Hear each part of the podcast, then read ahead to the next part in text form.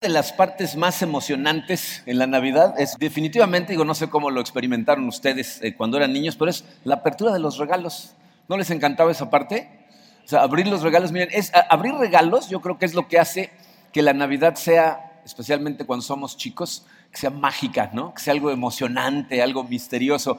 Pero estaba pensando en eso y me di cuenta, fíjense que este asunto de la magia es como un ciclo, ¿no? Porque cuando era chiquito, me parecía súper mágico, todo misterioso, me levantaba con una emoción increíble abrir los regalos. Luego empieza a crecer, cuando llegas por ahí de la adolescencia y de pronto entre los regalos empiezan a aparecer paquetes de camisetas y calzones y cosas ya más prácticas, como que empieza a desaparecer la magia, ¿no? Y luego, cuando llegas a, adulto, joven, ¿no? Sales de tu casa, te vas a la universidad o empiezas a trabajar y pues ya depende todo de ti, entonces ya no es tan mágico el asunto. Pero ¿saben cuándo reinicia otra vez el ciclo?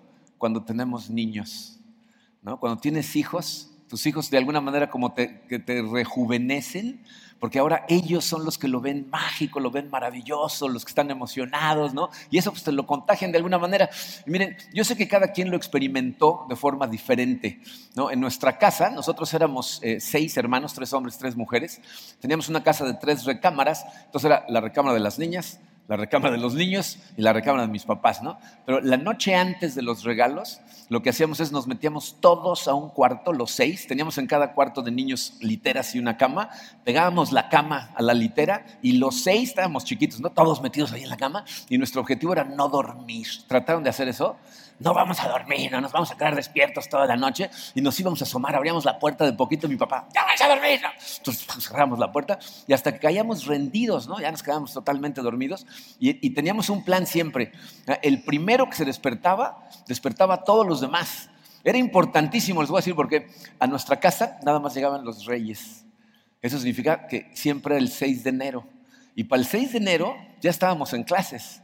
Y mi mamá para que tú faltaras a la escuela tenías que tener un derrame cerebral o lepra, o, ¿no? o sea, íbamos con muletos, o sea, como fuera, nos mandaba a la escuela, ¿no?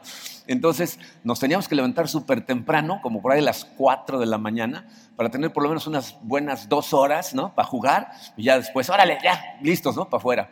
Eh, con nuestros hijos fue un poco diferente, ¿no? Eh, eh, nosotros salíamos corriendo y abríamos todos los regalos desesperadamente, pero Karina puso un orden diferente, ¿no? Cuando salían los niños para empezar, nos tenían que despertar primero, no podían salir solos corriendo. entonces iban a zarandearnos, ¿no? Hasta ya nos levantábamos y, y tenían que abrirlos uno por uno. O sea, primero Angie, un regalo, Marco, abría uno, luego Alex, luego Kat, luego otro Angie, y así nos íbamos, ¿no? Y miren, Angie, por ejemplo, maniática como es ella, trataba de abrir el regalo sin romper el papel. ¿no? Ya saben que hay gente que quiere guardar el papel por el resto de sus días, ¿no? Y, los otros tres con las ansias, ¿no?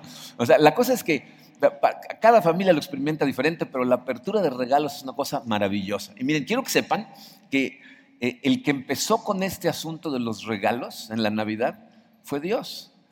Porque el día de Navidad lo que hizo fue mandarnos una serie de increíbles regalos en Jesucristo.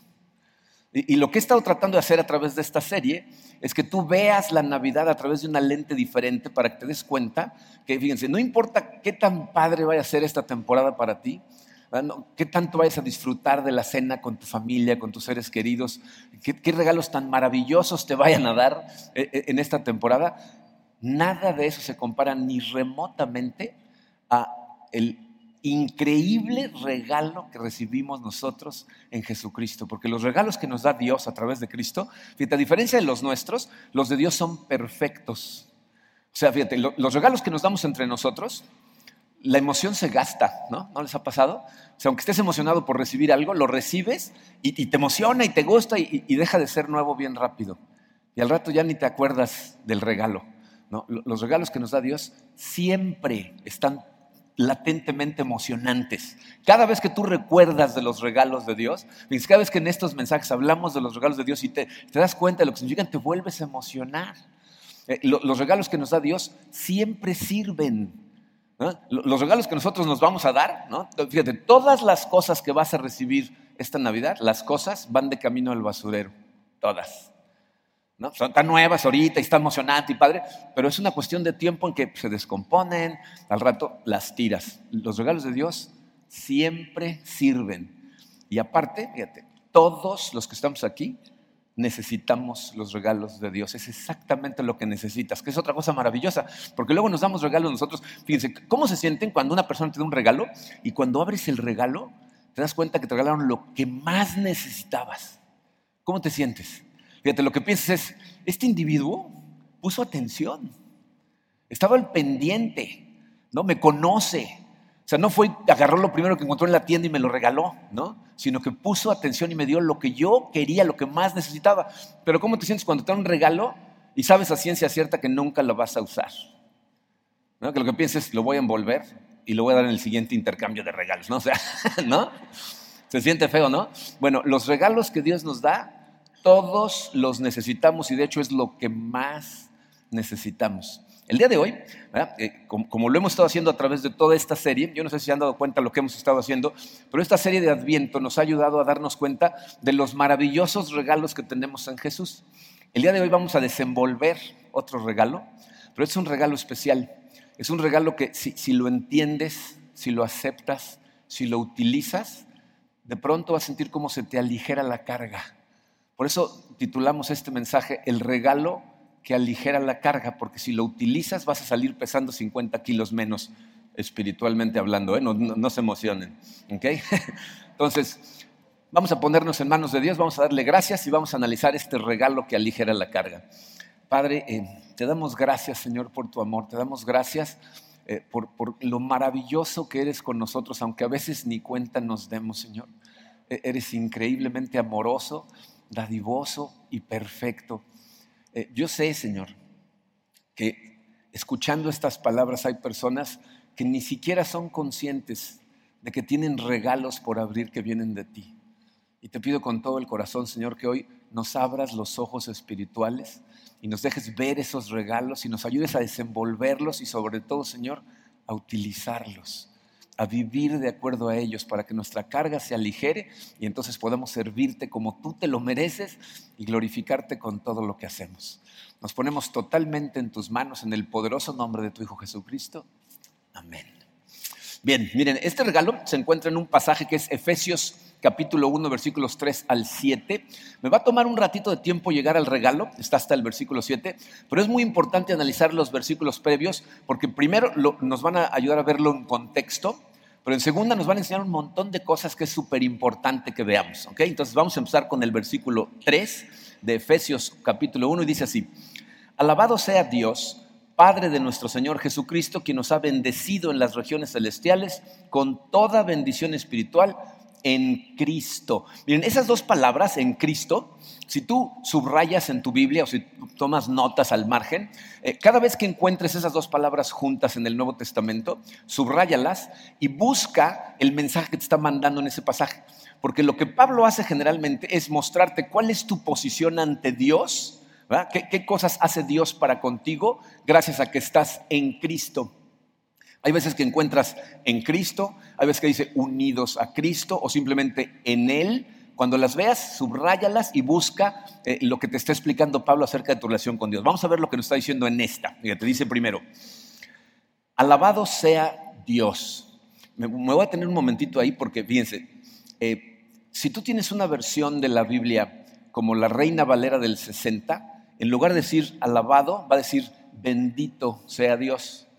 Aquí es donde puedes ver la diferencia entre leer una Biblia que traduce palabra por palabra, como la Reina Valera, comparada con una que traduce frase por frase, como la nueva versión internacional.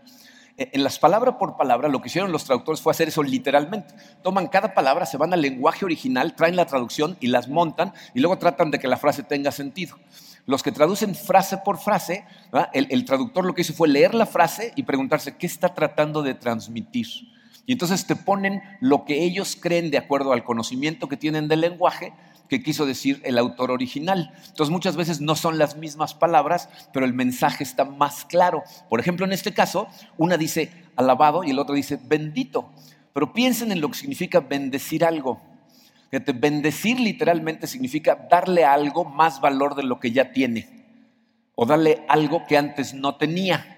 ¿No? Por ejemplo, la gente dice, ay, este, Dios me bendijo este mes con un bono, ¿no? O me bendijo con un hijo. O sea, te está dando algo que antes no tenías, ¿ok? Ahora, ¿cómo haces eso con Dios? ¿cómo bendices a Dios? ¿Cómo le das algo a Dios que no tenga? ¿Cómo le das más valor del que ya tiene? No puedes. Más bien, fíjense, lo que Pablo está haciendo es eh, lo que hace todo el Antiguo Testamento. Proclamar de alguna manera, animar a toda la gente a alabar a Dios por todas las bendiciones que Él nos da a nosotros. Entonces, este no es un llamado a aumentar el valor de Dios, sino a proclamarlo. Por lo tanto, eh, la, nueva versión internacional dice, alabado sea Dios, alabemos a Dios. Ahora, ¿por qué? ¿Por qué lo alabamos? Continúa diciendo, porque nos ha bendecido en las regiones celestiales con toda bendición espiritual en Cristo. Fíjense, ahí está hablando de cuatro cosas diferentes. Primero dice, porque nos ha bendecido. Es decir, Él sí nos ha dado a nosotros cosas que nosotros no teníamos. Él sí está aumentando nuestro valor. Entonces, alabado sea Él porque nos ha bendecido. Luego dice, en las regiones celestiales. Y en esta frase me parece de lo más importante, porque piensen en, en cuando ustedes van y le piden cosas a Dios, ¿qué tipo de bendiciones le piden? La gente normalmente va y le pide bendiciones terrenales, ¿no? Se va y dice, Señor, por favor, sana a esta persona, por favor, que me den el trabajo, que me den un aumento, este, por favor, quiero tener un hijo, quiero casarme. O sea, le estás hablando de cosas aquí en la tierra. Pero aquí Pablo nos dice, no, no, no, Dios nos ha bendecido, pero en donde realmente cuenta. En las regiones celestiales en donde nuestros tesoros no se echan a perder, la polilla no se los come, no entran rateros y se los llevan, ¿no? O sea, en el lugar en donde realmente cuenta, nos ha bendecido. Pero aparte dice, con toda bendición espiritual. Es decir, todo lo que te podía bendecir en las regiones celestiales, así es como te está bendiciendo. Con todo lo que te puede bendecir y termina diciendo, en Cristo. lo que significa esto es que toda transacción que sucede entre Dios y el hombre, o sea, todas las cosas que Dios hace hacia ti, siempre invariablemente son a través de Cristo. Todo lo que tú recibes de Dios es a través de Cristo. Nosotros somos amados en Cristo, somos escuchados cuando oramos en Cristo, somos salvados en Cristo, ¿eh? somos santificados en Cristo, somos perdonados en Cristo. Todo lo que hace Dios por ti es a través de Cristo, lo cual significa que Cristo es el único vehículo a través del cual un ser humano puede recibir vida. Cualquier bendición espiritual solamente sucede a través de Cristo. Entonces lo que Pablo está diciendo es, alabado sea Dios porque nos envió a Cristo y en Él se cumplen todas las promesas que la Biblia nos hace en todo el Antiguo Testamento, en Cristo. Ahora va a explicar Pablo cómo nos ha bendecido. Fíjense, los versículos 4 y 5 dicen, Dios nos escogió en Él, otra vez ahí está la frase, en Cristo, Dios nos escogió en Él antes de la creación del mundo para que seamos santos y sin mancha delante de Él.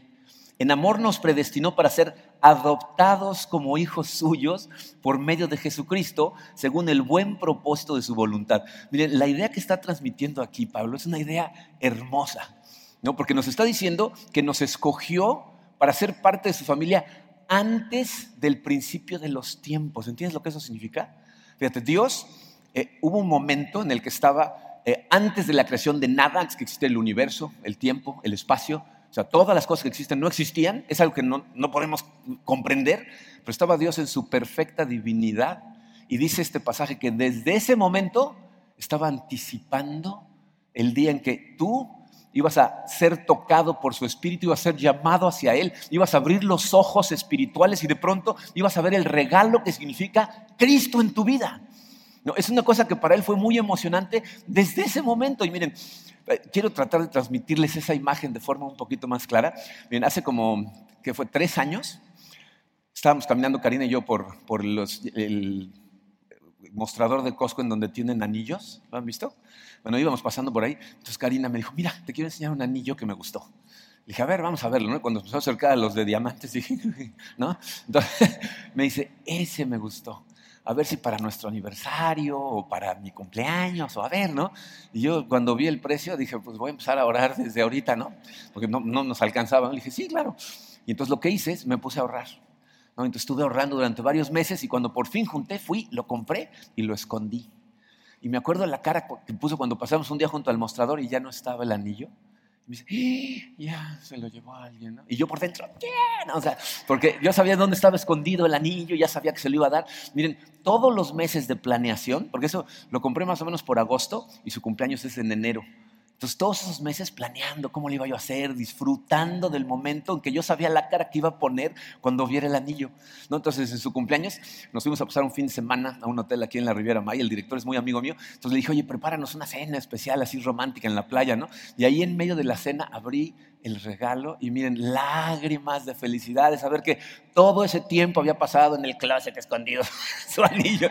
Pero no saben cómo lo disfruté yo durante todos esos meses de saber que ese momento iba a llegar. O sea, yo ya lo visualizaba, lo tenía planeado. Bueno, este pasaje está diciendo que Dios así estuvo desde el principio de los tiempos para verte a ti, abrir el regalo, emocionarte, saberte amado por Él, designado por Él para ser hijo de Él ha estado todo este tiempo esperando a que abras el regalo y luego para empezar a transformarte. Se fijaron que dice, para que seamos sin mancha, limpios delante de él. O sea, está soñando con tenernos como parte de su familia. Miren, estas son cosas que necesitas tratar de, imaginarte las analogías comparadas con las cosas que conoces.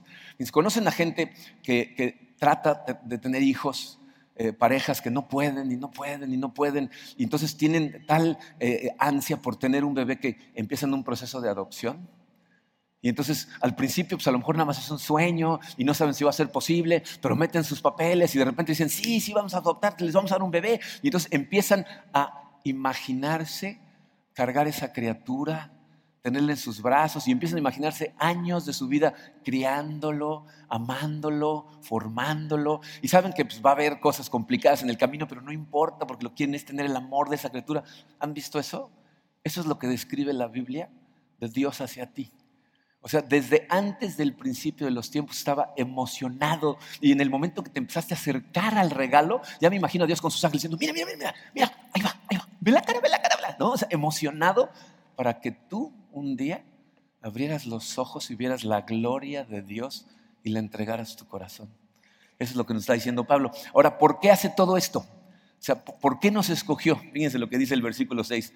Dice, para alabanza de su gloriosa gracia que nos concedió en su amado. O sea, todo eso lo hizo para alabanza de su gracia, para alabanza de él. Y yo no sé si eso a ti te suena como maravillosas noticias. Pero a mí me suena como increíblemente maravillosas noticias, porque te voy a decir lo que eso significa. Significa que Él no nos escogió a nosotros porque somos maravillosos. Nos escogió porque Él es maravilloso. O sea, tú no tienes que representarlo bien aquí en la tierra. Él se representa bien aquí en la tierra. La gente como que piensa, no, bueno, escogió a este cantante porque canta re bien, ¿no? A lo mejor escogió a Marco porque habla en público. Al revés, fíjense, la Biblia nos dice que Él escoge a lo que nadie más escogería y eso lo glorifica a Él porque a través de lo más bajo de este mundo Él va a triunfar en su plan.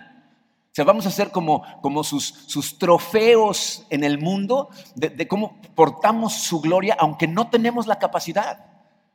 Eh, esto me, regresó a mi infancia. Cuando era yo niño, cuando tenía como 8 o 10 años, vivíamos en una cuadra allá en el Estado de México en donde había en esa cuadra, yo como 20 o 30 niños en esa época, eh, se acordarán todos los que son mayores aquí, los niños jugábamos en la calle, ¿se acuerdan?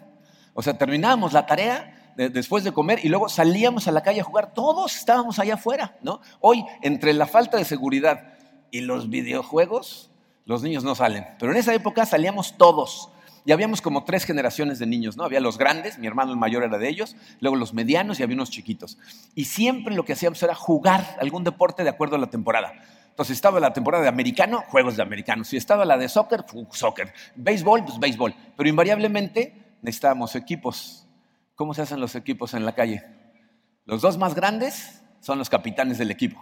Se echan un volado y empiezan a escoger. ¿Y a quiénes escogen primero? Los más grandotes, los más ágiles, los más fuertes, los que mejor juegan el deporte, ¿no? Entonces empiezan a eliminar, ¿no? Y los que estábamos más chicos, pues nada más vamos viendo como mm, te vas quedando solo. Y al final ya no sabes si no te escogieron porque eres el más chiquito o el más inútil, pero ah, ahí estás, ¿no? bueno, lo que la Biblia nos dice aquí es, que Dios escoge a la gente que jamás hubiéramos escogido para nuestro equipo. No empieza con los más fuertes, los más ágiles, los más inteligentes, los más piadosos. Piensen, por ejemplo, Jesucristo, ¿quiénes fueron sus discípulos? Él no se fue a buscar a la gente más alta a nivel espiritual, los fariseos, los saduceos, fue a buscar a pescadores, gente de la calle, ¿no? Lo que está buscando es la gente que tú pensarías que con esos va a fracasar, le dice, así es como me voy a glorificar. Me voy a dar gloria a mí mismo escogiendo a gente que nadie más escogería y con ellos voy a triunfar en mi plan.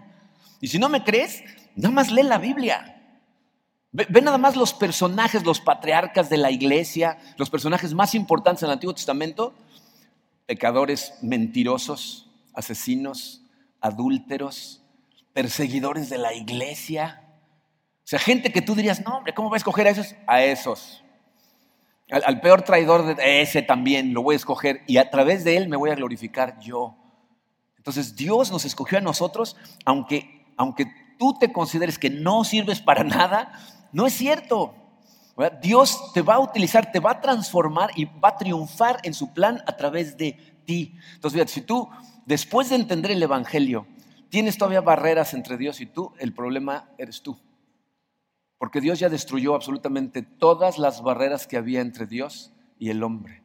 Y de hecho, una de esas es de la que se trata este regalo. Ya llegamos al regalo, vamos al versículo 7. Fíjense, dice ahí, en Él, o sea, en Cristo, otra vez, tenemos la redención mediante su sangre, el perdón de nuestros pecados conforme a la riqueza de la gracia que Dios nos dio en abundancia con toda sabiduría y entendimiento. Fíjense lo que está diciendo.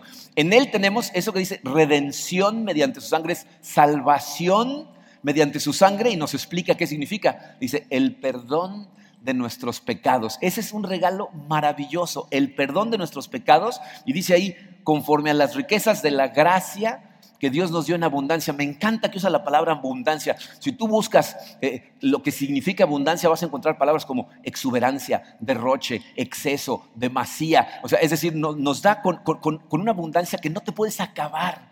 Y es por gracia, es un regalo. Y dice, con toda sabiduría y entendimiento. Es decir, Dios sabía exactamente lo que estaba haciendo cuando te salvó y te perdonó todos tus pecados.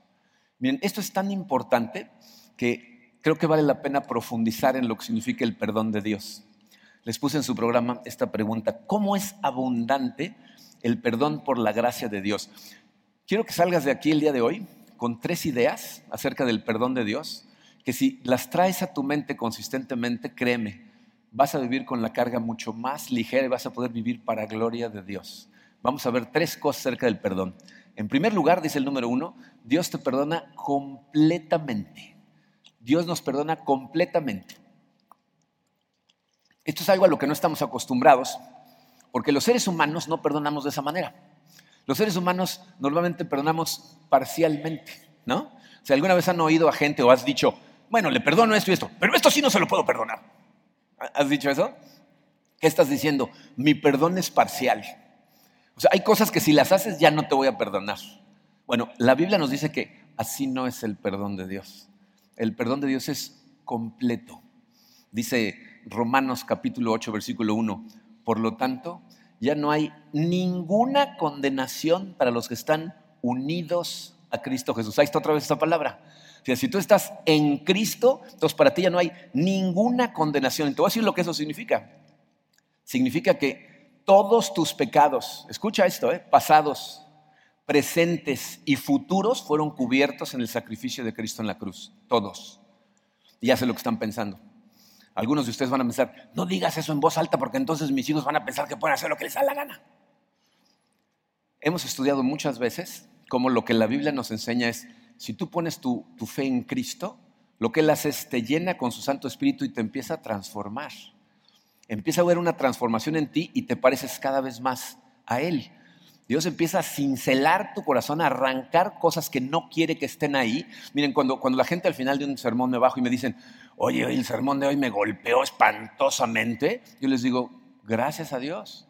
Eso significa que el Espíritu Santo te está confrontando, te está tratando de transformar para que te parezcas cada vez más a Él.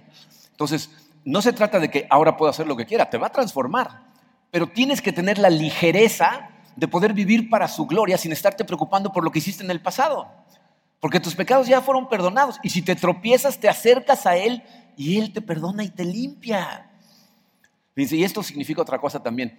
Eh, esto significa que el perdón de Dios, la salvación de Dios no fue un evento que pasó una vez y ya, sino que Él todo el tiempo te sigue perdonando y te sigue salvando. Porque como vimos la semana pasada, Jesucristo está sentado a la derecha del Padre intercediendo por ti todos los días. Entonces, algo que sigue sucediendo, ¿ok? Pero te perdona completamente. Además de que te perdona completamente, número dos, dice, Dios te perdona gratuitamente. El perdón de Dios, nos dice la Biblia, es un regalo que Él nos da. Miren, eh, cuando digo estas cosas, yo sé, especialmente en un lugar como este, porque conozco a muchos de ustedes, que han escuchado esto muchas veces. La gente escucha estas cosas y dice, bueno, pero eso ya lo sé. ¿Saben cuál es el problema con esto?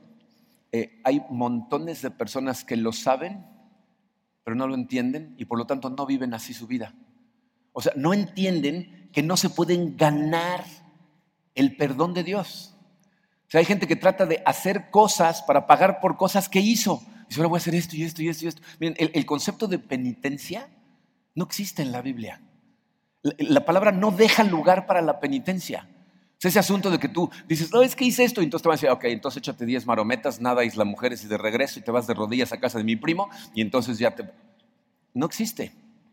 La Biblia nos dice claramente que es un regalo, fíjense, Efesios 2, versículos 8 y 9, este pasaje deberías de grabarlo en tu corazón. ¿eh? Dice, porque por gracia ustedes han sido salvados mediante la fe. Esto no procede de ustedes, sino que es el regalo de Dios, no por obras, para que nadie se jacte.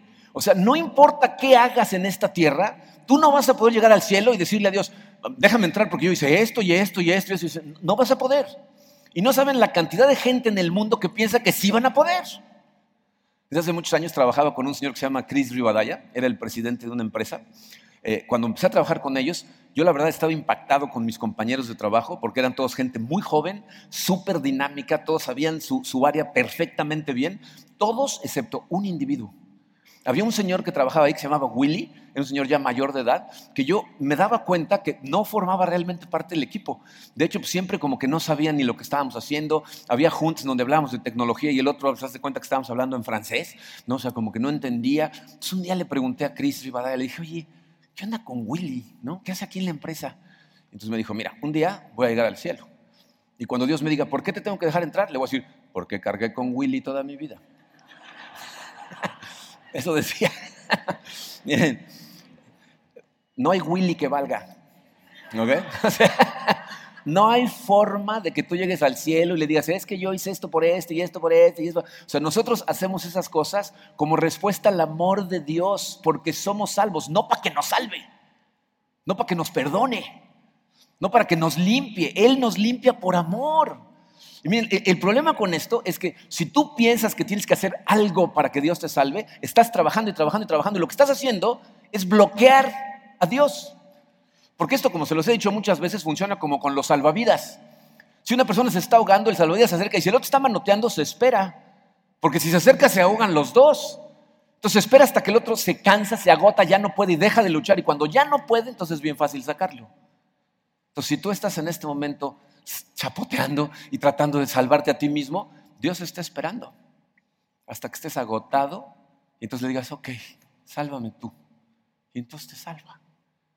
Entonces te limpia. Si nosotros no podemos limpiarnos a nosotros mismos, es imposible que tú pagues por tus pecados. La semana pasada les decía que Dios nos ve como niños chiquitos, ¿se acuerdan? Nos dice, hijitos míos, como si tuviéramos dos años de edad. ¿Han visto alguna vez a un niño de dos años de edad tratar de limpiar un tiradero. Desde mi nieta, Maya, vino de vacaciones cuando tenía dos o tres años de edad y tiró una de esas bebidas de yogur en el piso, ¿no? Y su mamá, ¿no? Sale corriendo por toallas de papel y la niña le dice, no, yo. Y empieza a esparcir el yogur por todo. No nada más no limpió el piso, se batió ella totalmente, ¿no? Esa es la imagen de una persona tratando de limpiarse a sí misma. Dios dice, cuando te canses, cuando te des cuenta que aquí estoy, que te amo y que ya pagué por todos tus pecados, entonces déjame hacer a mí. ¿Ok? Entonces nos perdona completamente, nos perdona gratuitamente y por si eso no fuera suficiente, Dios te perdona eternamente. O sea, su perdón funciona una vez y para siempre. Y miren, esta es otra en la que necesitamos poner atención porque la gente muchas veces no entiende este concepto, aunque diga que lo entiende, no vive de esta manera. Eh, eh, fíjense, hay gente que piensa, cuando empieza a batallar con cosas, porque miren, El caminar espiritual hay veces que es muy fácil. Hay veces que todo es color de rosa, que las cosas van muy bien y entonces podemos ser muy espirituales.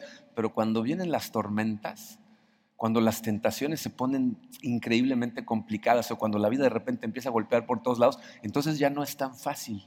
Y muchas veces la gente se tropieza y cae y piensa que Dios se va a enojar. ¿No? Que va a decir, ay, mira nada más, yo no sé en qué estaba pensando cuando salvé este, mira nada más. Como si se fuera a arrepentir de salvarte. Tienes que entender, Dios no está arrepentido y no se va a arrepentir nunca de haberte salvado. Te voy a decir por qué. Porque nada que hagas de aquí hasta el final de tu vida lo va a agarrar por sorpresa. Nada. Él ya sabe todo lo que vas a hacer. De hecho, ya sabía todo lo que ibas a hacer antes de salvarte. Antes de que nacieras. Antes de escogerte. Ya sabía. Nosotros como que ese concepto no nos entra muy bien porque no estamos acostumbrados a eso, ¿no? O sea, tú has invertido tiempo y amor en personas que de repente hacen cosas que dices, ¿en serio? O sea, esta definitivamente no me la veía venir, ¿no? O sea, jamás lo hubiera pensado de ti. Bueno, a Dios nunca lo vas a agarrar en curva. O sea, no se va a levantar un día y decir, ¡Ah! no, no, yo mismo, no, no, no, no. O sea, eh, ya sabe lo que vas a hacer. Y la Biblia nos dice que cuando murió en la cruz, dice, pagó por tus pecados una vez y para siempre. Dice 1 de Pedro 3:18, Cristo sufrió por nuestros pecados una sola vez y para siempre. Hebreos 9:28 dice, así también Cristo fue ofrecido una sola vez y para siempre a fin de quitar los pecados de muchas personas. Entonces, Él paga una vez y entonces, fíjate, eso es para siempre. ¿Qué quiere decir eso? Mucha gente piensa que la vida eterna empieza cuando uno se muere y llega al cielo y entonces empieza la vida eterna. Pero la Biblia dice que así no es. La Biblia dice que en el momento en que Dios te llama y tú respondes a su llamado y pones tu fe en Cristo, en ese momento inicia la vida eterna para ti. Desde ese instante ya estás en la eternidad. Eh, Jesucristo nos lo dijo de esta manera.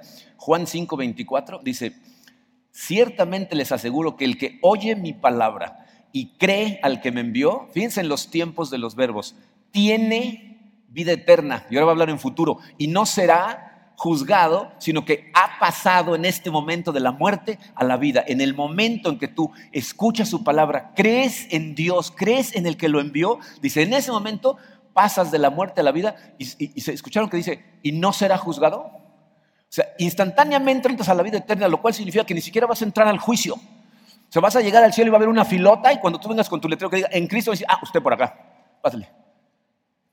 De la muerte a la vida, instantáneamente, ya estás ahí. Y eso, ¿saben qué significa también? Dios, en el Antiguo Testamento, implementó un sistema de sacrificios para que la gente se pusiera cuentas con él. ¿no? Cada vez que pecaban, iban y hacían un sacrificio y se limpiaban. ¿no? Y, luego volvían a pecar, tenían que volver con sacrificio. Lo que nos está diciendo aquí Pablo es que el altar de sacrificios ya cerró. Ya ese changarro lo cerraron y cuando llegas con tu sacrificio dicen, no, Señor, ya se pagó todo. Ese sacrificio que hizo Jesucristo en la cruz fue una vez y para siempre. Ya no puede hacer sacrificios. Y, miren, eh, nosotros hay veces que nos equivocamos y pensamos que tenemos que seguir pagando. Pero entiende que hacer eso es como si tú compraras un coche a plazos y al terminar los años de pagarlo, sigues mandándole dinero a la agencia. Aquí en la tierra, esa agencia va a estar feliz, ¿no? Así que bueno, que me lo siga pagando. Pero quiero que entiendas esto. Dios no ve con agrado eso. No le hace ninguna gracia. Porque lo que le estás diciendo es, el sacrificio que hizo Cristo en la cruz no fue suficiente. Yo necesito hacer algo más para ayudarle. Cuando su sacrificio fue perfecto una vez y para siempre. Eso es lo que significa el regalo del perdón de Dios, sin importar quién eres, sin importar qué has hecho, ¿ah? qué hay en tu pasado, Dios te perdona completamente, gratuitamente y eternamente. Miren, en, dos días eh, vamos a estar celebrando todos la Navidad.